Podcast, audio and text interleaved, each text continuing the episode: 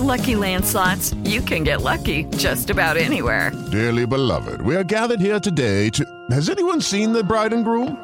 Sorry, sorry, we're here. We were getting lucky in the limo and we lost track of time. No, Lucky Land Casino, with cash prizes that add up quicker than a guest registry. In that case, I pronounce you lucky. Play for free at LuckyLandSlots.com. Daily bonuses are waiting. No purchase necessary. Void where prohibited by law. 18 plus. Terms and conditions apply. See website for details. Ciudadanos informados, informando. Este es el podcast de Iñaki Manero. 88.9 Noticias. Información que sirve. Tráfico y clima cada 15 minutos. A ver, que la primera que fue la independencia, dice, que la segunda fue la reforma, que la tercera fue la, la revolución y que dice que la cuarta va a ser él y su, y su gabinete. Eso dice, ¿no? Ahora, eh, históricamente, se puede considerar que este país ha tenido esas tres transformaciones, o cada quien se inventa la suya.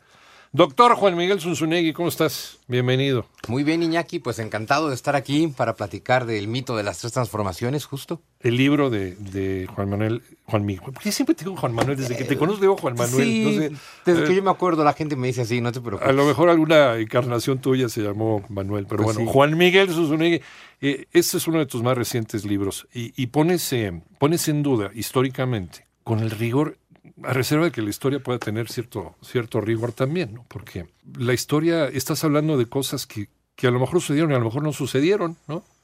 Pues es que lo primero que hay que dejar muy claro con la historia, Ajá. por eso el libro le llamo el mito de las tres transformaciones, dejándome claro que la palabra mito no es necesariamente peyorativa ni negativa. No, no. Pero sí es entender que la historia, la de México y la de todos los países y todos los pueblos y todas las naciones, es una construcción mitológica, ¿no? Ajá. Por ahí en algún punto digo, eh, la historia no es, siempre nos dicen que la historia estudia el pasado, ¿no? Y digo, no, la historia no estudia el pasado, la historia construye el pasado.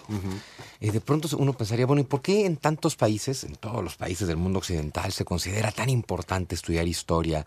Eh, y los gobiernos siempre tienen historiadores, ¿no? Y siempre hay ideólogos historiadores. Porque al final, los historiadores, con una serie de hechos, más una serie de mitos, más una serie muy importante de necesidades políticas, construyen una narrativa histórica eh, cuyo objetivo no es ser la verdad, ni narrarte, ni contarte la verdad, por más que los historiadores se dan sus golpes de pecho de que defienden la verdad histórica. Nadie conoce la verdad histórica. Al final hay un montón de hechos y todos esos hechos siempre son interpretados y siempre son interpretados por una mente que por lo tanto es subjetiva. Además, o sea, independientemente de que cada quien interpreta desde su propia mente y por lo tanto ya la interpretación histórica es en sí subjetiva, cuando te das cuenta que la historia siempre, en todos los países, de la ilustración para acá por lo menos, ha estado puesta al servicio del poder, pues es obvio que los historiadores construyen narrativas históricas al servicio del poder.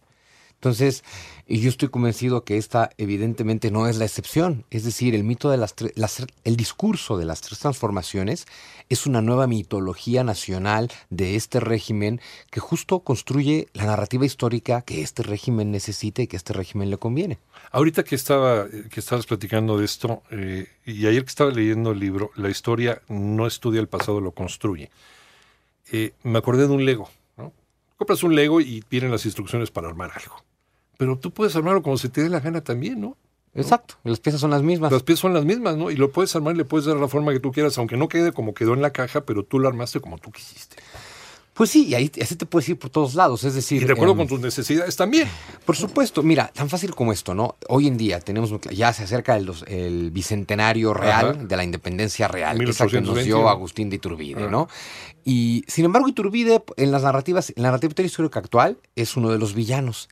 Y dices, bueno, ¿y por qué el libertador de México es un villano? Y, no, es que hizo un imperio. Y dices, bueno, ¿y qué otra forma de gobierno se conocía en 1821 cuando Agustín de Iturbide gana la guerra? Pues ninguna otra. Entonces, ¿por qué es un traidor por nombrarse emperador? No me digas que Miguel Hidalgo quería hacer una democracia. Eh, No, bueno, Si particularmente Miguel Hidalgo no, te lo aseguro, ¿no? El mito de las tres transformaciones, Juan Miguel Zunzunegui, está aquí con nosotros, yo soy Iñaki Manero.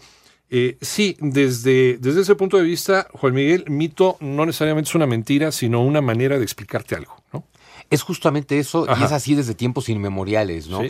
Tristemente nos quedamos con esa idea de mito es mentira, y no.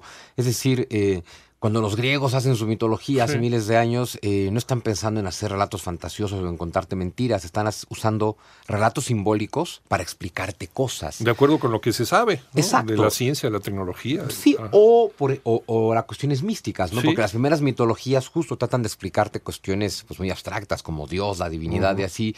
Entonces se, re- se recurre a relatos simbólicos para explicarte cosas. También, por ejemplo, la mitología desde siempre se ha usado para formar la mente, para formatear la mente de los individuos de un pueblo. Tú necesitas, imagínate en la era del, o de los griegos antiguos o del nacionalismo del siglo XIX, cuando tú necesitas que todas tus grandes masas proletarias se vayan a romper la madre contra los millones de Eh. proletarios de la nación de al lado, ¿cómo convences tú a un chavito de 20 años, de 21 años, con la vida por delante, a un francés, ¿no? Que nunca ha conocido a un alemán, nunca le ha hecho nada a ningún alemán, pero tienes que convencerlo en la Primera Guerra Mundial de que se vaya a partir la madre contra los alemanes? Pues con mitologías nacionalistas. Claro. Entonces, todos los Poniéndoles a Wagner. Exacto. Entonces, todos los estados nacionales eh, que- de- modernos, y México ahí está metido, tienen mitologías. Las historias nacionales de cada país son una mitología. Cuando yo te digo, hablando de la historia de México, quién es el bueno, quién es el malo, quién es el feo, quién el traidor, quién el conquistador, quién el vendepatrias, aquí quién te debe caer bien, quién te debe caer mal, estoy formateando tu mente. O sea, cuando yo te digo Cortés conquistador, Malinche traidora, eh, Iturbide malvado, Benito Juárez lo mejor que le ha dado México a la humanidad, Porfirio Díaz un desgraciado estoy formateando tu mente, porque además aquí ya no importa cómo fueron en realidad ninguno de estos personajes. Importa que en una mitología estos personajes tú los conviertes en símbolos. Ya no importa cómo fue realmente Benito Juárez, y hoy nadie puede saberlo, eh, ni cómo fue nadie. Importa en qué símbolo lo has convertido. Y este gobierno es buenísimo para eso, ¿no? Desde el momento en que hacen este discurso de las tres transformaciones, y ya como gobierno hacen este logotipo de gobierno poniendo a los personajes, ¿no? Como decir, a ver, aquí está Hidalgo, aquí está Juárez, aquí está Madero, aquí está Cárdenas y aquí estoy yo. Al final es, le estamos dando un significado, un simbolismo a cada uno de estos personajes y le estamos dando un significado al personaje vivo actual que pretende ser la continuidad de estos. Con un detalle, Iñaki, tú imagínate estos personajes del logotipo del gobierno, imagínate que los pudieras bajar del logotipo e invitarlos a sentarse a la mesa a discutir, a discutir los problemas del país y sus soluciones, ¿no? Imagínate que tú sientas al cura Hidalgo y al comecuras Benito Juárez. Y que luego tú sientas al fifí aristócrata Madero y al comunista Sí. Lázaro Cárdenas. Sí. Y a ver, lleguen a acuerdos. Primero se matan. Pero se mandan fusilar. Por unos a supuesto, otros, pero sí. entonces ponértelos a todos juntos es una forma de pretender que nuestra historia es una línea de continuidad, con un gran proyecto de nación desde sus orígenes. Mira, si eso fuera cierto, pues México estaría así jodida la cosa como Francia.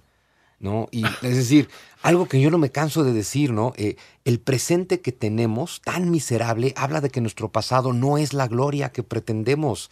Eh, la sociedad que tenemos tan destruida habla de que el pueblo no es tan bueno como pretendemos, ¿no?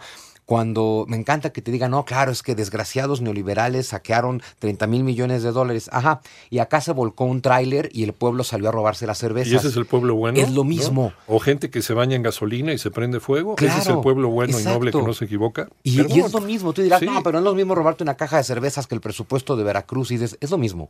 El que se roba Es las igual. cervezas, si tuviera frente así Está el presupuesto robando. de Veracruz, se lo robaría. Claro. Se robó cervezas porque es lo que tenía enfrente. Claro. Entonces, ¿qué crees? Somos ladrones. Pero entonces hacerte una mitología de pueblo bueno contra un gobierno malo, pues es maravilloso, claro, es maravilloso hasta que tú te conviertes en gobierno. Y ahora que tú ya eres gobierno, dices, ¿cómo le hago para mantener mi discurso de pueblo bueno y gobierno malo? Para no Ah, convertirse en el malo en Claro, algún momento. entonces es pueblo Ah. bueno, yo gran salvador, pero desgraciados tan, tan malos del gobierno anterior, que son tan malos, que ahí tras las sombras siguen operando. Y con eso yo me hago totalmente, o sea, me quito toda responsabilidad, es decir, ya gobierno, ya soy el presidente, ya tengo el equipo, ya tengo el Senado, ya tengo las cámaras, y cuando algo sale mal, la culpa sigue siendo del neoliberalismo. Cuando México Sí, nunca ha sido este neoliberal. Que esa es la otra, ¿no? Te construyo, en toda mitología hay que construir un malo. Claro. Sea un malo un personaje como Cortés, como Iturbide, como Porfirio, o un malo abstracto. En Estados Unidos será el terrorismo. En México es el neoliberalismo. Y tú pregúntale a cualquiera que diga, sí, es que fue el neoliberalismo. Ok, ahora defíneme neoliberalismo. Ah, pues quién sabe, pero es una cosa que está muy mal. Y si entendemos que el neoliberalismo es una economía libre y que México es un capitalismo de compadres Sí. con monopolios de Estado, perdón, aquí nunca hemos sido neoliberales. Una economía libre en donde no quieres que el gobierno meta las manos o no permites que el gobierno meta las manos, que es la iniciativa privada la que va a manejar todo. Esa sería una de las definiciones. Una de las finalmente. definiciones, ¿no? Y luego cuando te dicen que eh, esta otra cosa, ¿no? Es que los empresarios son los hambreadores del pueblo. Si tú ves la historia de México, históricamente los que más han saqueado y desgraciado al pueblo mexicano siempre han sido sus políticos, nunca sus empresarios. Pero si tú eres político, necesitas que la gente piense que el malo y desgraciado Claro. es el empresario. Porque si son los políticos, si tú eres un político, pues en algún momento estarás bajo sospecha, ¿no? O necesitas reafirmarte como el heredero de, ese, de esa sucesión de héroes. Claro, por eso tomas a los que el pueblo ya tiene Sí. eh, simbólicamente como buenos y decir yo soy la continuidad de los buenos y vengo a liberarte de los malos y la continuidad de los malos.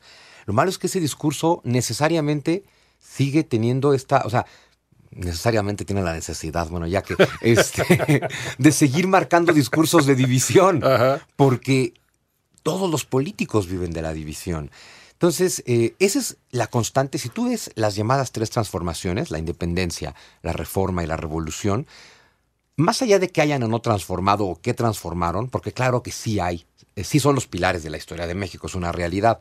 Por eso es muy buena idea tomarlos como base del, actual discurso mitológico. Pero tienen una cosa en común las tres transformaciones del pasado. Un pueblo dividido que se odia, un pueblo absolutamente polarizado, un discurso de buenos contra malos, de o conmigo o contra mí, convertir a parte del pueblo en, otra, en el enemigo de la otra parte del pueblo. Ese es el común de las tres transformaciones, que se ha convertido en que las tres han sido, se han convertido en guerra civil, en mexicanos matándose contra mexicanos, y entonces, pues vaya, si esta cuarta transformación pretende ser la continuación de esas tres, pues hay que tener cuidado con esa parte. Y mantener un pueblo sin espíritu crítico durante todo este Bueno, tiempo. claro, y el que tenga espíritu crítico lo pones del lado de los malos, al- a- de este enemigo que ya has construido. Ajá. Tú no estás de acuerdo La mafia conmigo, del poder, entonces a ti te va la etiqueta, sea fifí, sea mafia del poder, sea lo que sea, te cae encima la etiqueta con la que yo ya identifiqué a todos los malos. Entonces yo ya no tengo que ir contra tu discurso ni debatir contra ti, solo te pongo la etiqueta de odio, eres un fifí, eres la mafia del poder. Entonces ya ni siquiera tengo que argumentar contra ti. Tus argumentos no valen porque tú eres un fifí. Tus argumentos no valen porque seguro tú eres un maldito guachicolero de la mafia del poder. Entonces ya ni siquiera vamos a ver el argumento. No se te permite ni siquiera argumentar. No, no, no. Y aunque argumentes, ya ne- nadie te va a pelar porque ¿qué, qué argumentos puede tener un fifí? Pues claro, seguro tú eres de los grandes perjudicados porque te quitaron, bla, bla, bla. Entonces, este discurso de división no nos va a llevar a nada.